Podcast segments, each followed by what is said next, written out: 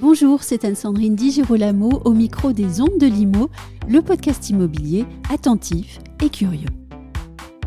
Quelques jours du MIPIM, voici Fabrice Aubert, directeur général adjoint de Next City, venu parler avenir et innovation avec les notions d'immobilier opéré et d'immobilier fragmenté ou fractionné. Autant de manières pour l'immobilier de se réinventer, autant de manières de répondre à une demande en pleine mutation. Fabrice Aubert, bonjour. Le MIPIM approche désormais à grands pas et en quelques mots, j'aimerais savoir ce que vous présentez cette année au salon et puis aussi quelles sont vos attentes. Alors, Nexity a présenté euh, en septembre dernier un plan stratégique. Donc, nous, on, va se concentrer essentiellement sur le déroulé de ce plan stratégique. Ça veut dire trois choses. Euh, la ville durable, c'est plus que jamais très important, y compris pour nos clients institutionnels. c'est l'immobilier opéré, dont on va reparler, je pense. Et puis, c'est euh, ce qu'on a appelé le, la, lifetime value en bon français euh, pour nos clients, c'est-à-dire euh, les accompagner tout au long de leur vie immobilière en leur proposant des services et des biens complémentaires pour, pour les équiper tout au long de leur vie. Quelles sont vos attentes? Alors nos attentes cette année, elles sont notamment commerciales, puisque de plus en plus Nexity fait son métier auprès de, partenaires B2B. Mhm. Et donc, euh, on va aussi au MIPIM pour vendre. Hein, euh, et puis, euh, évidemment, continuer à, travailler des projets nouveaux avec un certain nombre de partenaires qui soient collectivités, puisque le premier enjeu de notre métier, c'est de développer l'offre, évidemment. Et puis, de, plus en plus, de, travailler autour des sujets de financement et d'épargne qui deviennent très complémentaires à, ce qu'on fait, à la fois le financement de nos opérations et le financement de nos clients, donc plutôt pour le, pour le volet épargne. Euh, qui sont des sujets sur lesquels on va aussi s'investir de plus en plus. S'il est bien un salon qui porte l'idée de nouveauté, eh c'est celui du MIPIM. Et d'ailleurs, vous avez utilisé le mot nouveauté. Mais au-delà, toutefois, de l'idée même de nouveauté, on voit bien que chez Next City, vous imaginez l'avenir et que ce mot d'avenir est très important et qu'il porte votre projet d'entreprise, Imagine 2026. L'avenir de l'immobilier, est-ce qu'il peut se lever, si je peux dire, mmh. par exemple, dans le concept d'immobilier opéré? Oui, alors l'immobilier opéré, qu'est-ce que c'est hein? C'est euh, un immobilier où on trouve euh, des services euh, et un opérateur, c'est-à-dire un exploitant qui vient s'occuper de l'immeuble et de ses occupants. Donc c'est n'est pas de l'immobilier nu, si on peut dire. Oui. c'est pas juste un immobilier avec un property manager ou un administrateur de biens. C'est quelqu'un qui vient euh, pas forcément en présentiel, hein, c'est euh, évidemment beaucoup de numérique euh, et de, tech derrière tout ça, mais qui prend soin de l'immeuble et de ses occupants et qui importe, alors ça s'est passé d'abord dans le bureau avec le coworking, mais maintenant dans le résidentiel, un certain nombre de codes de l'hôtellerie ou de l'hospitality. Euh, où on trouve euh, finalement une dimension très flexible, une dimension euh, servicielle et tout compris. finalement, on est, on est chez soi un peu comme à l'hôtel. Mais opérer, c'est jusqu'à quel point, jusqu'à quel degré de service Puisque vous, vous avez parlé d'hôtellerie, mais alors, hôtellerie, ça veut tout dire presque. Donc, l'immobilier opéré se définit par quelle mesure de service C'est ça qui est rigolo, c'est que c'est encore une notion et un secteur qui se cherche, et, et finalement, tout est possible. C'est-à-dire qu'on on voit des choses qui sont très opérées, si on peut dire, avec beaucoup de services. On, trouve plutôt ça dans ce qu'on appelle le co-living aujourd'hui sur la partie euh, résidentielle. Et de plus en plus, on voit poindre une offre de ce qu'on appelle le Bid to Rent, euh, qui est de l'immobilier qui a été conçu spécialement pour la location, avec une dose de service un peu plus légère que celle du, du co-living, des espaces communs aussi, puisque ça fait partie de la promesse, euh, mais qui sont parfois moins meublés peut louer des espaces nus, euh, et avec une dose de service un peu moins présente parce que la, communauté des, résidents est un peu moins en demande euh, sur, sur ce type de segment-là. Donc tout est possible hein, et euh, notre travail aujourd'hui, c'est d'essayer de délimiter le, les parcours et des offres en fonction des besoins du client final et des clients investisseurs qui font ça avec nous. Et donc avec un arc-en-ciel de possibilités, si je peux dire? Exactement, oui.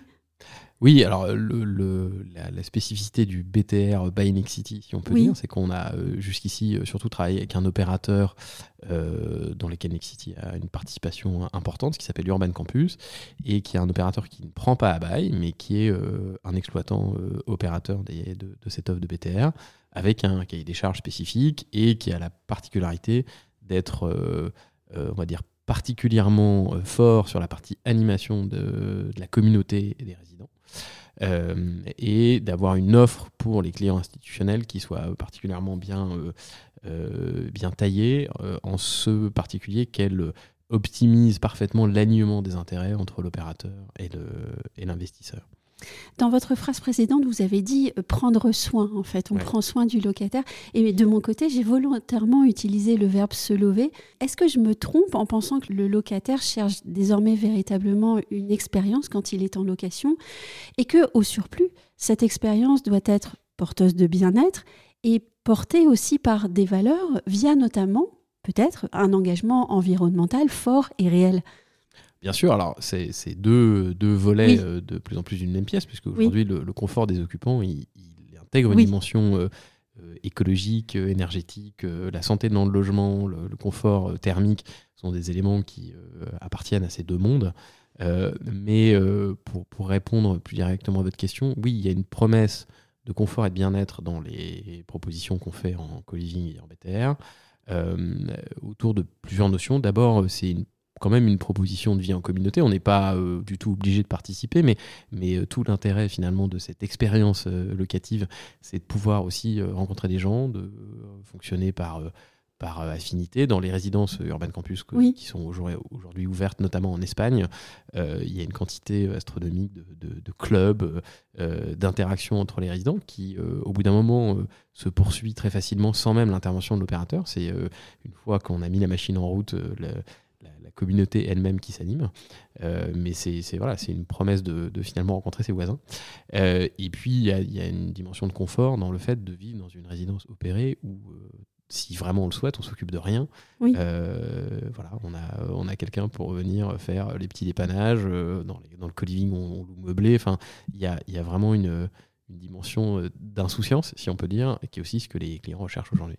Rentrons dans l'aspect pratique des choses. Quelles sont vos réalisations récentes pour l'immobilier opéré? Alors, dans l'immobilier opéré, chez, chez, nous, il y a finalement deux deux grandes, de grandes sphères. Hein. Il y a euh, évidemment quand même la sphère du bureau, donc euh, Morning mm. et Hiptown, qui sont deux marques de coworking, euh, fonctionnent de plus en plus fort et de plus en plus vite, on va dire, sur leur développement. Et elles ont vraiment développé ce qu'on appelle du bureau opéré. C'est-à-dire que c'est le même confort et la même qualité de service que dans un coworking, sauf que ça permet aux entreprises d'être chez elles. Finalement, elles prennent à bail et elles prennent le, le, property management et les services de, de Morning ou de, ou de. Donc euh, ça, c'est évidemment un, élément fort de la promesse de l'immobilier opéré chez nous.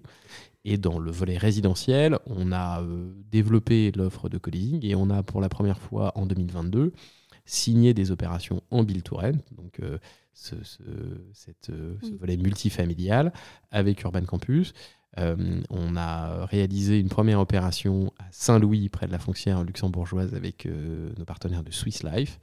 Et on a signé euh, en fin d'année des opérations avec Primonial en Ile-de-France et, à Marseille, qui, sont, bah, qui sont aussi le, des, des prototypes pour nous, donc qui ont été des jalons très importants dans le développement de cette offre. Prototype à l'aspect esthétique particulièrement abouti, je pense par exemple à l'immeuble Archipel, d'ailleurs qui porte tellement bien son nom, à Marseille. Oui, alors qui est, qui est effectivement un geste euh, architectural. Oui. La, particularité du, du, BTR, c'est que il faut pour que... Euh, enfin, la vision à moyen terme, il faut pour que pour je trouve que ça a un sens et que ça marche, quand même qu'il y ait une, une dimension de marque autour de ça et que euh, à l'intérieur et peut-être un jour à l'extérieur, ces immeubles-là soient, euh, soient distinctifs, pour pas dire euh, reconnaissables.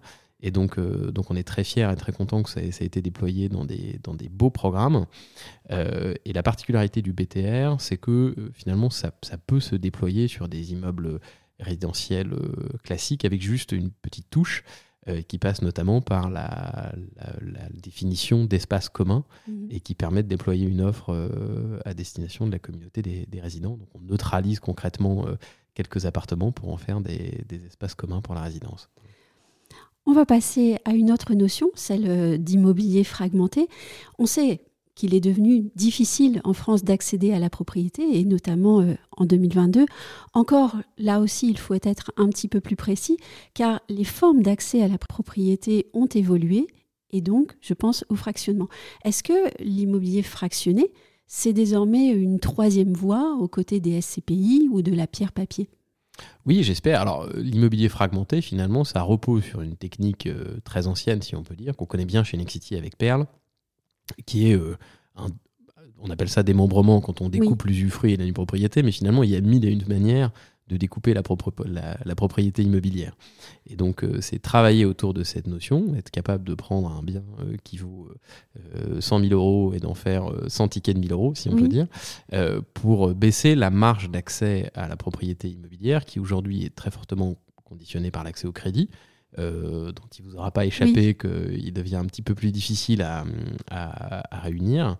Et donc, c'est un moyen de permettre à nos clients de faire de leur immobilier avec leur épargne plutôt qu'avec leur solvabilité euh, finalement bancaire.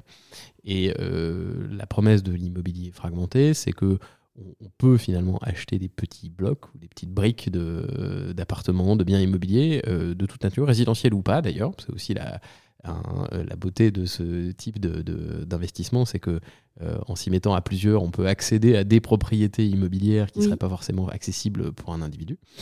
Euh, donc ça, permet de se mettre à plusieurs pour faire des acquisitions de biens immobiliers qu'on a soi-même choisis. C'est pour ça que vous parlez, euh, à mon avis, à juste titre, de troisième bois entre la propriété directe, si on peut dire, et la SCPI, ou la, beauté de la SCPI et de la pierre papier, c'est qu'on s'en remet à un investisseur professionnel hein, euh, qui va investir et récolter les loyers et, gérer un parc immobilier pour le compte des souscripteurs. Euh, dans le cas de l'immobilier fractionné, on choisit soi-même, on compose soi-même sa SCPI dans le fond, euh, mais en gardant une relation euh, personnelle hein, avec les biens qu'on a choisis. Et ça restera, à mon avis, toujours une des particularités de l'investissement immobilier, c'est qu'il y a une dimension affective dans, dans, les biens qu'on choisit. Et donc, donc peut-être que ça s'imposera comme étant une, une troisième voie à la fois pour l'investissement immobilier. Et puis, pardon, je suis un peu long, mais je pense que c'est un, un, univers euh, riche et complexe qui mérite qu'on le détaille. Euh, c'est aussi un mode d'accès à la propriété pour des gens qui ont envie d'être occupants. C'est-à-dire que euh, on peut finalement acheter n'y pense pas forcément. en co-investissement voilà, un, appartement pour y vivre. Hein. et donc de plus en plus, on explore aussi ces voies qui permettent de résoudre simplement les problèmes d'accès au crédit. Est-ce que la cible de clientèle est différente pour cette manière d'accéder à la propriété? Alors, euh, il y a du différent et du non différent. Euh, le différent, c'est euh, souvent les, plus jeunes, des gens qui n'ont pas forcément envie de coupler la propriété et l'usage. De plus en plus, on sait que les, nouvelles générations ont tendance à dissocier l'expérience d'usage de, du placement de leur épargne et de la propriété.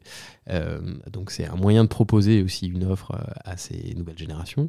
Euh, et là où il peut y avoir évidemment du complément, euh, c'est des gens qui ont besoin de diversifier aussi leur épargne et leur portefeuille. Hein. Mhm. On a des clients qui ont euh, fait un Pinel ou un LMNP et puis qui ont envie qu'on leur propose autre chose aussi avec parfois des aspects complémentaires, puisque ça peut être plus intéressant d'investir. Un ticket un peu plus petit en fonds propres, par exemple dans un appartement qu'on achète, et de faire un peu de pire papier à côté, plutôt que de mettre toute son épargne tout son apport personnel dans un même bien. Euh, donc c'est un, projet de diversification qui est complémentaire de l'investissement immobilier traditionnel. Et est-ce qu'il y a des avantages, notamment fiscaux, à envisager ce type d'investissement? Alors, Pas encore? c'est Là aussi, c'est euh, c'est là que c'est intéressant, c'est que finalement, avec euh, un peu de droit et un peu de finance, on peut faire énormément de choses. Bah, il y a, y a de l'investissement immobilier qui peut être dit transparent fiscalement, c'est-à-dire qu'on peut trouver à travers des mécaniques, euh, soit de pire papier, soit d'immobilier fragmenté, exactement les mêmes avantages fiscaux que euh, quand on fait de l'investissement direct. Il suffit de mettre en place les, bons outils juridiques pour ça. Et puis, ça permet de, faire des choses parfois un peu, un peu différentes en utilisant par exemple l'avantage fiscal de l'assurance vie ou du plan épargne retraite. qui peuvent trouver des, sous-jacents immobiliers et donc, euh, en combinant ces, éléments-là, on peut obtenir des choses qui soient euh, extrêmement euh, intéressantes et performantes d'un point de vue soit du rendement, soit d'un point de vue patrimonial ou, fiscal. Et la dernière question, est-ce que vous avez construit une offre chez Nexity? Alors on est en train de la construire, donc c'est la, bande-annonce si on peut dire, mais on commencera à en dire un peu plus au, MIPIM. Mais oui, ça fait partie de notre, notre stratégie que de pouvoir proposer ce type de produit à, à nos clients euh, soit alternativement pour ceux qui n'auraient euh, pas forcément la capacité à faire un investissement direct, soit effectivement en complément d'investissement immobilier pour, pour ceux qui le souhaitent et qui s'intéressent. Voilà. Et donc, on en reparlera très certainement de cette question. J'espère bien. C'est un virage, on va dire, stratégique important pour un groupe comme, comme Nexity qui n'avait pas refait, si on peut dire, de la pierre papier depuis, depuis de nombreuses années on pense que le, que le moment est, venu pour ça. Donc ça, ça fait partie de ce troisième pilier que je mentionnais tout à l'heure, d'élargir la proposition de valeur pour nos clients et de pouvoir leur proposer tout au long de leur vie des investissements aussi euh, avec des plus petits tickets, donc qui puissent être plus fréquents et sur lesquels on puisse euh, euh, vraiment animer une communauté d'investisseurs. Un virage stratégique, est-ce que je peux aussi parler de virage sociétal d'une certaine manière? Oui, je pense que ça épouse évidemment plusieurs mouvements sociétaux. D'une part, effectivement, le, la, réalité de l'accès à la propriété euh, immobilière aujourd'hui, c'est plus compliqué d'acheter un appartement. Et donc, euh, euh, il faut savoir présenter les choses de manière intelligente et un peu différente. Et puis, il y a aussi un mouvement de fond autour de, des finances personnelles. les gens s'intéressent à leur épargne peut-être que les, perspectives aussi d'épargner pour la retraite ne sont pas complètement innocentes là-dedans. Euh, je ne ferai pas de lien euh, abusif avec l'actualité, mais, mais on voit aussi que les gens bah, pensent à l'avenir dans des contextes aussi euh, voilà, de, d'inflation. Enfin, il faut, il faut prendre soin de son argent et on va essayer d'essayer de, de proposer à nos clients des solutions pour ça. Merci beaucoup, Fabrice Aubert. Merci beaucoup.